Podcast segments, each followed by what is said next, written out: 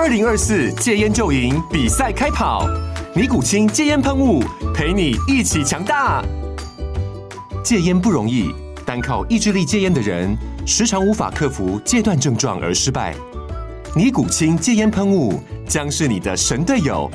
简单一喷，药品急速释放，立即缓解七大戒断症状，不限场合提高戒烟成功率。除了尼古清神队友，你还可以寻求专业医疗人员协助，一起迈向戒烟成功之路。尼古清戒烟喷雾，用科学方法戒烟，请咨询全台各大药局及戒烟门诊。本广告由尼古清戒烟喷雾、卫部药书字第零二七八三五号提供。嘉安嘉护股份有限公司，台北市中山区民生东路三段二号十楼，北市卫药广字第一一三零三零一九零号。尼古清戒烟喷雾，相伴每个新开始。天哪，时间不够，事情老是做不完，怎么办？别担心，就让高校人生商学院每周陪你充充电，找到方法不抱怨。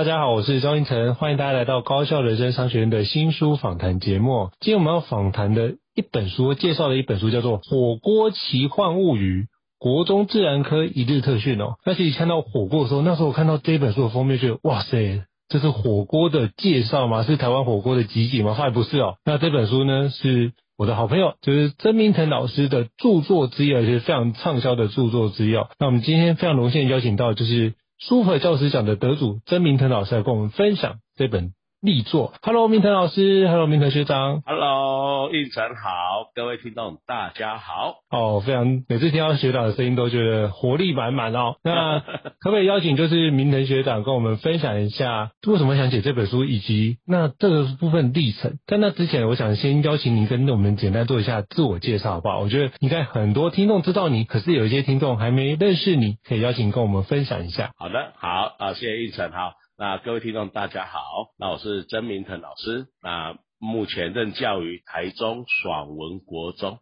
啊，在大理区的爽文国中。那从民国九十年开始任教，直到现在。那我本身主要是教授科学、自然科学的部分的啊，包括生物啊。理化跟地球科学学科的老师，好，非常感谢学长非常简洁有力的分享。其实学长称呼非常多，也写的好几本书哦，所以学长不管包含心智图也画得非常非常好，而且什么投资理财方面也是我非常值得学习的榜样。那甚至什么教学上，我觉得也是哦，他打篮球也是哦，所以学长真的是奇才嘿。那我觉得那时候看到学长在写这个科普的书籍，我会觉得非常的敬佩，因为在我的观念里面，科普书是最容易让小孩去入手，但也是最难写的书种。那我觉得明腾老师要挑战这件事是非常的厉害哦。那当初为什么想要写这本书，就是《火锅奇幻物语》？那当初写这本书的契机跟起心动念，可以邀请学长跟我们聊聊看。好，谢谢胤丞哈。那其实当初在写这本书时，我开始想一下，应该是七八年前了，哦，还蛮久有一段时间。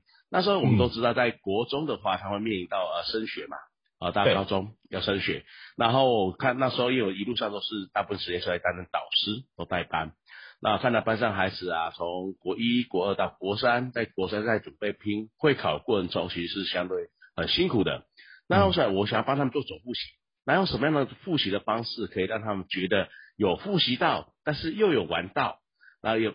甚至是可以比较轻松的去学习这一块。所以那时候我就心里就想，哎，有什么东西可以当做一个知识的载体？从这个东西，我们在执行的过程中，可以去发散出把很多的知识点把它连连接在一起。然后有一天，我在就是在吃火锅的过程中，突然想到，哎，对呀，台湾人都很喜欢吃火锅。所以如果说我们去把火锅结合我们的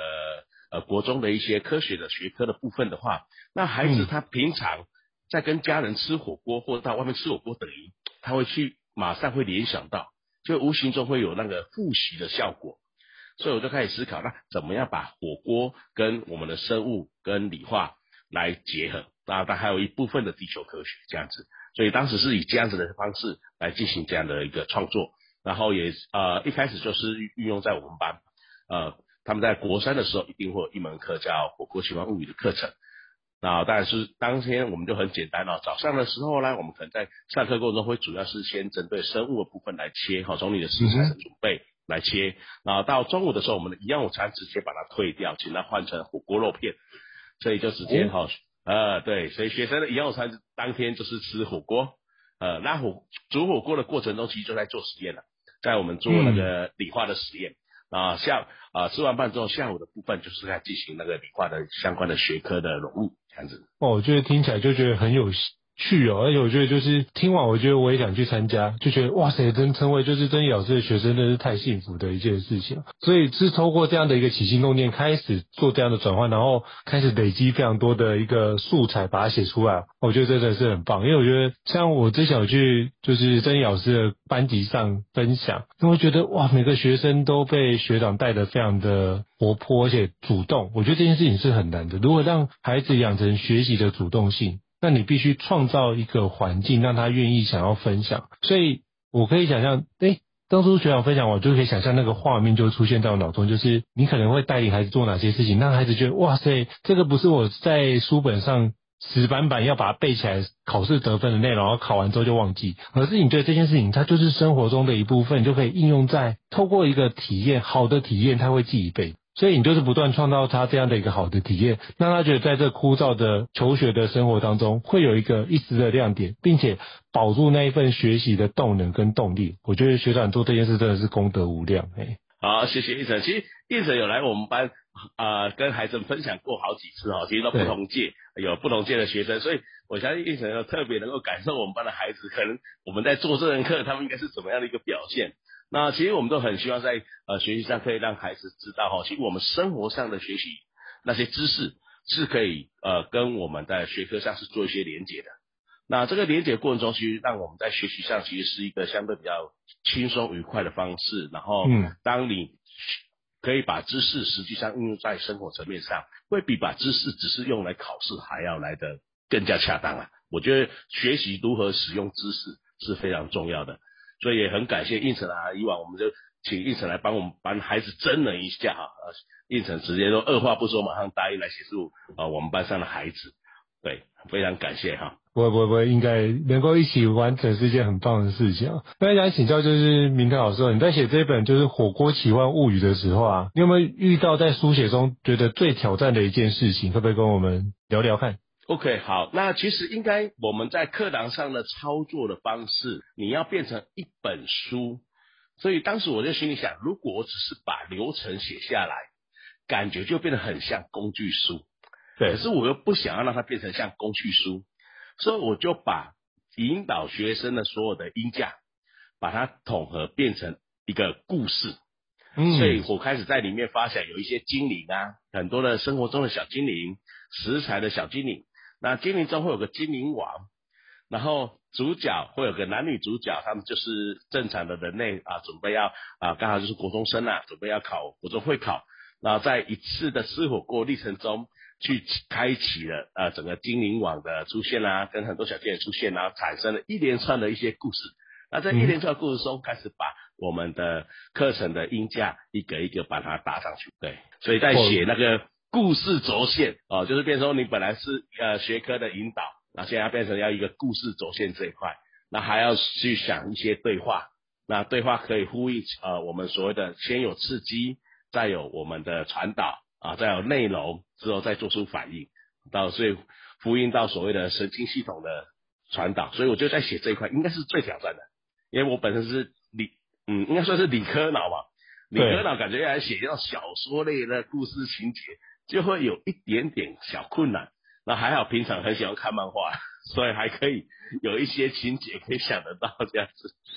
对，我那时候在看这本书的时候，就觉得哇，这其实很多故事，那完全不像学学长过去的书写的方式或教学的方式，所以我觉得会有一些挑战会在其中。可是我会觉得你克服很好，是在于那个内容就会让等于是你用一个类似漫画。作者的那种形式，把它创造出一个世界观出现，然后这个世界观里面大家有各赋予的角色，然后这个部分兜起来就是如何让这件事情的那个脉络跟流程是很顺畅的。我觉得这件事情是非常不容易的环节，而且包含插图的部分也都非常的吸睛。我相信孩子看到这本书的封面跟内容，就会觉得哇，爱不释手，想要继续把它看完这件事。我相信应该经常都是这样的一个画面哦。是是是，然后在当然在我们里面有导入比较初阶的心智图的整理，有一些心智图的整理。嗯、那当然也很感谢我们的插画师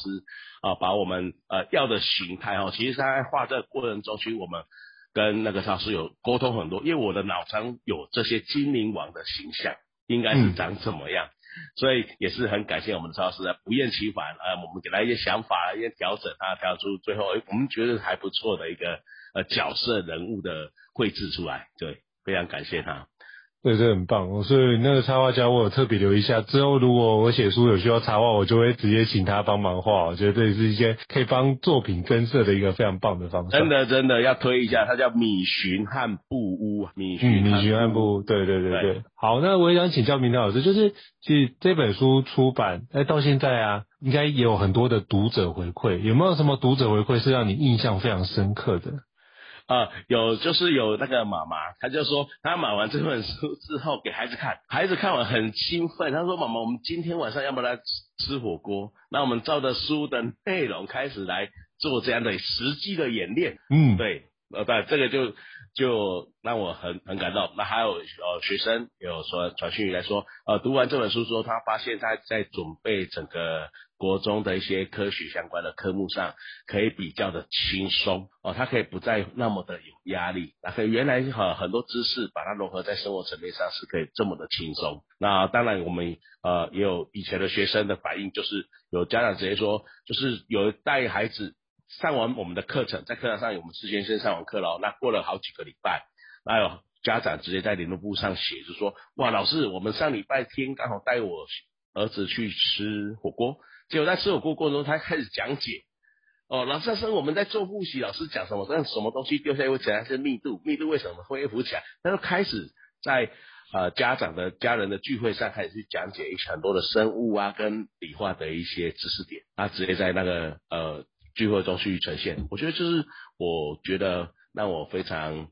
呃开心的一件事情哦，就是说我们有时候我们在做这样课程或者说写这样一本书，我们要看到就是说呃。读者不是只有单单只有看，那看完之后觉得哦，好像很有创意，好像很厉害。我们想要的是你看完之后其实是可以做的啊。虽然它不是一个看起来很像 step by step 工具书，但是当你在看它的过程中，其实你可以尝试，哎，真的吃火锅我可以这样去发发现吗？你试着去操作看看，其实就会感受到真的是非常贴近生活。嗯，我觉得这很棒哦。我觉得这个故事非常贴切，就是其实包含我们在学习里面，很多时候都有输入，但是能够让你学习有成效，重点不是输入，应该说不只有输入，而是输出也非常重要。透过输出的方式，可以检视我们到底有没有熟悉这件事，以及是不是能够把这样的一个学到的新知识，能够内化变成我们自己的内容，然后我们随时想用的时候，就可以直接出手，就一步到位。我觉得这是一个非常棒的一个思考的历程哦。我相信，如果能够把曾弟老师所写的这本书《我国奇幻物语》能够有效的去锻炼，他应该的那个考试，这两个考试应该都考得还不错才是哦。所以，通常家长看到孩子能够愿意活用出来，也会觉得啊，这个是一个很棒的一个环节，就是即学即用。所以，多多的把这件事用出来，可以把里面的实验步骤把它自己走过一遍，他的印象永远是最深刻的一件事啊。好，那也想要跟明韬老师请教一下，就是。除了这样的使用方式，那你会怎么推荐读者来阅读跟使用这本《火锅奇幻物语》呢？OK，那除了我们刚刚说的，你可以照着它的流程来去呃做实际的操作之外，你可以把它当做你在阅读一个故事。嗯，那在这故事的过程中，我们其实有搭配了很多的图像，把我们很多知识点整理起来。走，那当然，如果你已经准备要会考了，我们里面也有相关的一些呃会考相关的题目，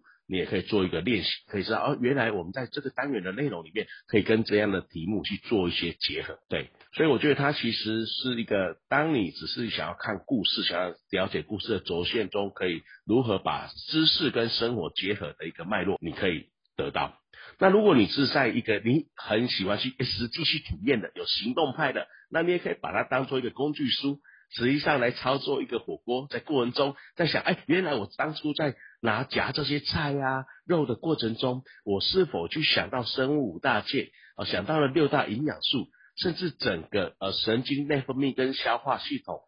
啊，以及所谓泌尿系统整个的流程，包括我们血糖的恒定，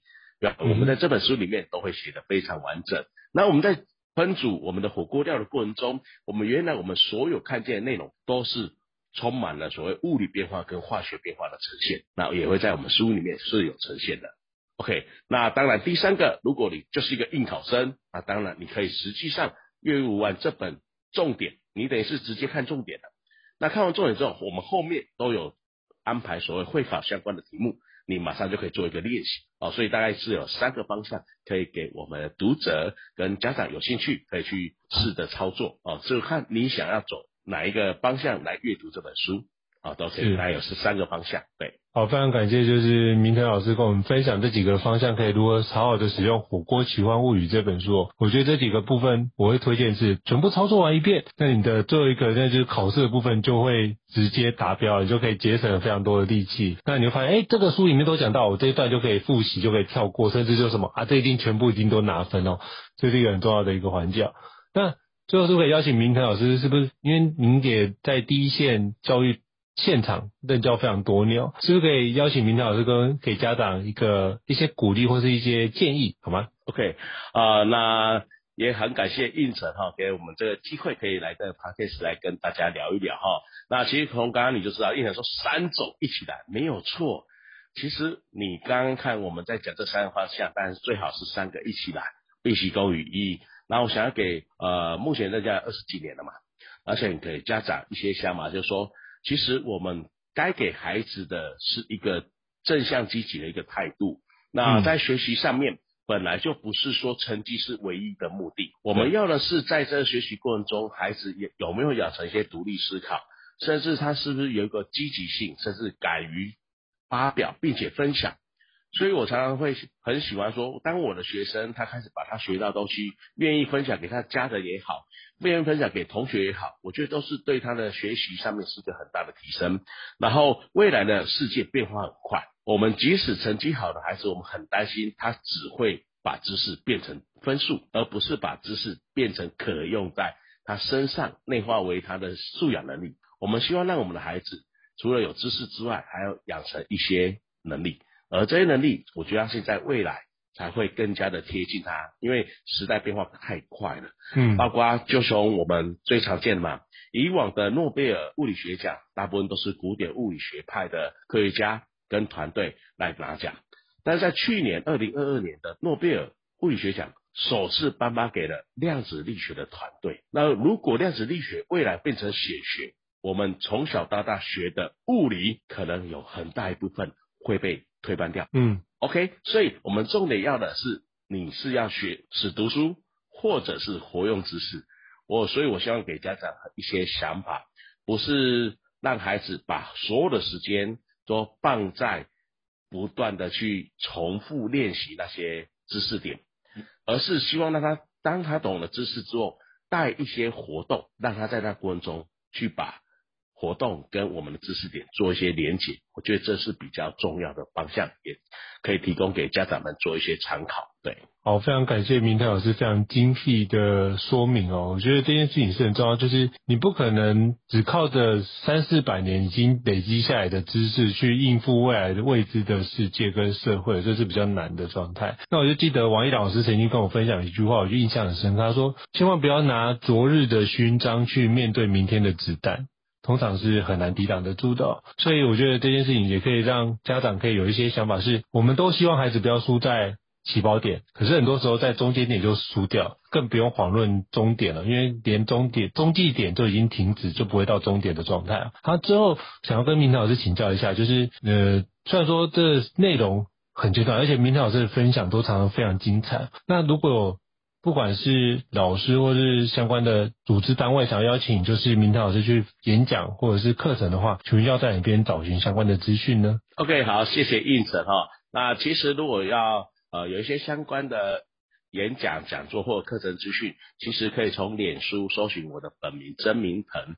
好，这就可以找得到。那包括 IG，它其实是会联动的，IG 上面一样是曾明腾，也是可以找得到的。对，那就可以去联系，甚至有一些课程的资讯也会在上面，或者这些课堂的分享也都会在我们的脸书上面。好，非常感谢明腾老师跟我们分享，到时候会把就是明腾老师的脸书还有相关 IG，我们放在我们这一集 Podcast 的的资讯栏位里面，如果需要的一个听众也可以欢迎直接联络，就是曾明腾老师啊。好，再次感谢曾明腾老师跟我们做的一个精彩的分享啊，也祝福这本大作。热卖就是《火锅奇幻物语》国中自然科一日特训。好，非常再次感谢曾奇老师，谢谢。好，谢谢一晨，谢谢大家，拜拜，拜拜。高校人生商学院，掌握人生选择权。